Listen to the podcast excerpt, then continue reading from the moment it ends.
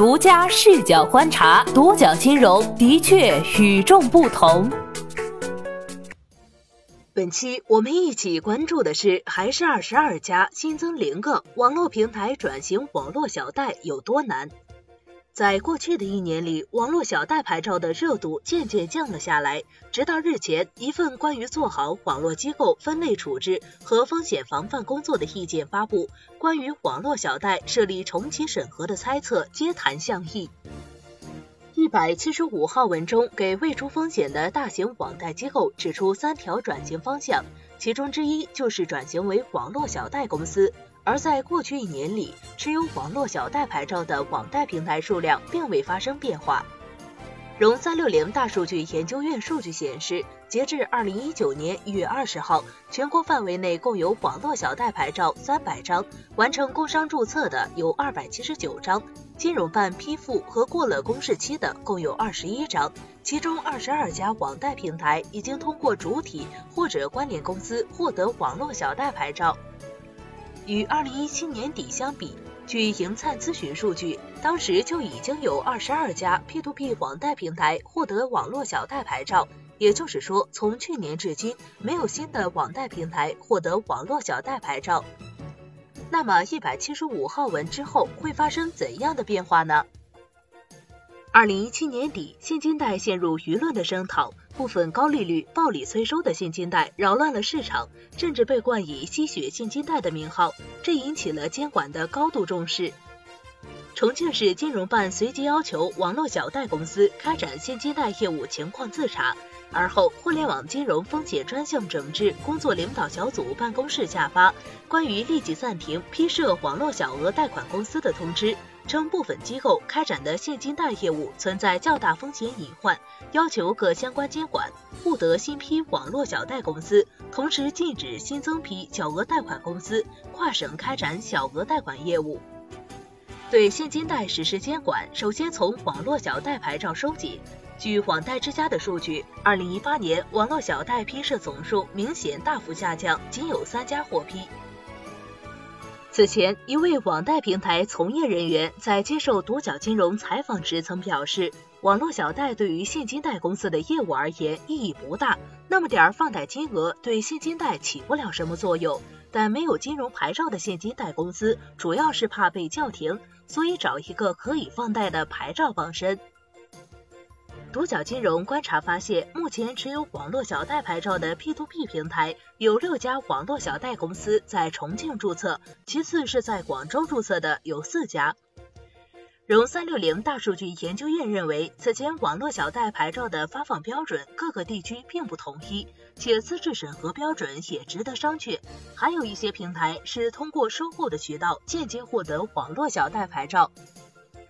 总的来看，上市公司拥有或拥有强劲的背景实力，更易申请到网络小贷牌照。值得注意的是，由于各个地区杠杆率不同，对网络小贷公司放贷规模的限制也不同。按照央行最新发布的小额贷款公司分地区情况统计表中，实收资本和贷款余额的数据计算，杠杆率均在一点五倍以下。网络小贷牌照的放贷条件，相当于网贷行业来说门槛较高，既要用自有资金，也有一定的放贷杠杆要求。融三六零分析师艾亚文对独角金融分析指出，这二十二家网贷平台持有网络小贷牌照，转型之路并不好走。根据一百七十五号文，坚持以机构退出为主要工作方向，除部分严格合规的在营机构以外，其余机构能退尽退，应关尽关。而对于正常运营机构，一百七十五号文给出转型网络小贷公司、助贷机构或为持牌资产管理机构导流等。百葛新金融智库创始人、北京大学新金融和创业投资研究中心研究员陈文告诉独角金融，转型网络小贷未必是 P2P 平台首选。网络小贷自身承担信用风险，其资金来源不再是个人散户，更多是自有资金和机构资金。如果以网络小贷取代 P2P，所有存量 P2P 债权将由新设的网络小贷主体承接。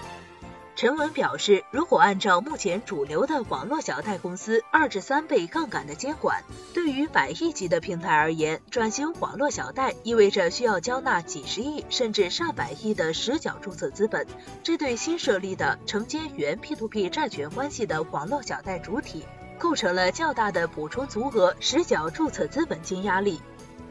这些平台本身背景和实力较强，不愿意完全转型，可能备案仍然是首选。艾亚文分析指出，网络小贷牌照一直是由地方省级的金融办进行发放，审批条件不一，也存在重审批轻、监管倾向。网贷平台转型为网络小贷，也面临着同样的政策性风险。值得注意的是，在一百七十五号文发布后，互联网金融风险专项整治工作领导小组办公室、P2P 网贷风险专项整治工作领导小组办公室联合下发了。关于进一步做好 P2P 网贷借贷合规检查及后续工作的通知。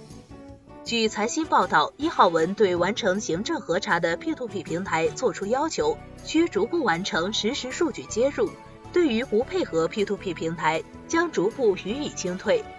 此前，正常运营的 P2P 平台中，已有近半数平台提交了自查报告。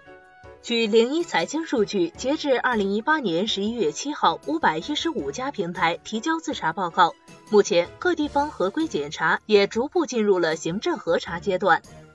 某头部平台的公关负责人告诉独角金融，目前还在等待备案合规，而转型网络小贷公司等作为备选观察。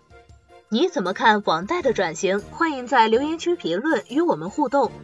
好的，以上就是本期节目的全部内容，谢谢收听，咱们下期再见。